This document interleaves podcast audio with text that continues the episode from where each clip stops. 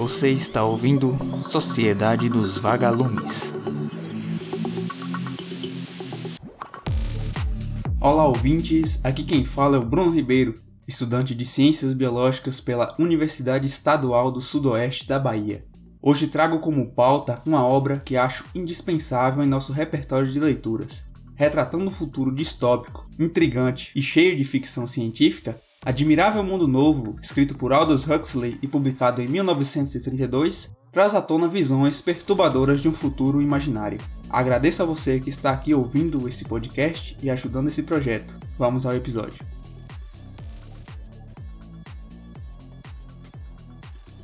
A construção do ser é algo que nunca estará terminado por completo pois o conjunto de experiências que obtemos ao longo da vida servirá de molde para nossa personalidade e nosso modo de existir.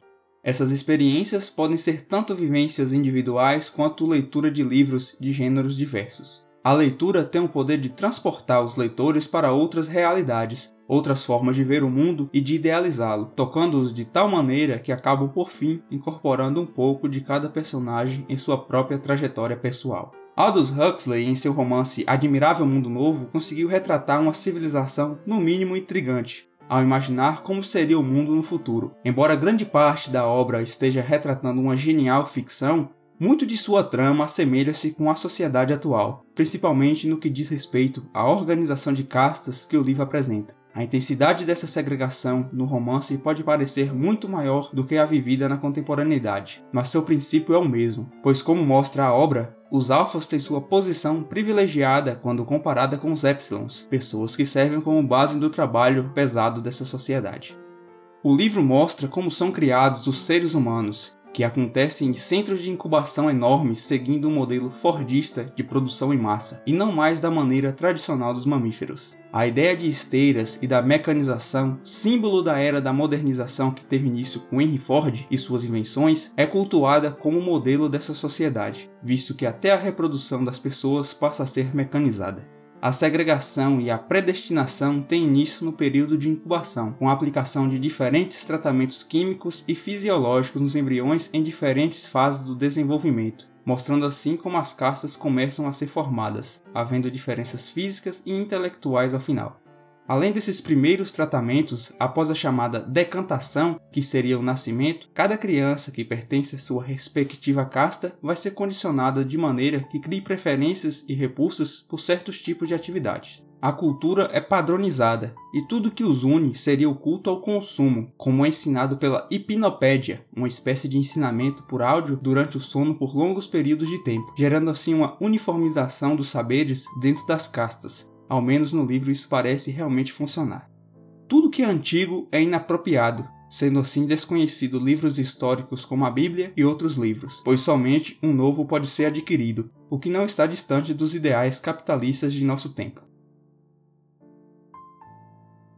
Outro ponto perturbador que o autor nos apresenta é que nessa obra distópica, que funciona com um governo mundial, todas as pessoas parecem estar felizes e satisfeitas com suas vidas. E quando algum inconveniente começa a ganhar espaço dentro das mentes dos indivíduos, há sempre o soma, uma espécie de droga sem efeitos colaterais, para deixar as pessoas novamente em estado de tranquilidade. Então, por que nos preocupamos enquanto lemos? Por que achamos que há algo de errado, mesmo sabendo que coisas como guerras, doenças, fome e até mesmo a velhice desapareceram?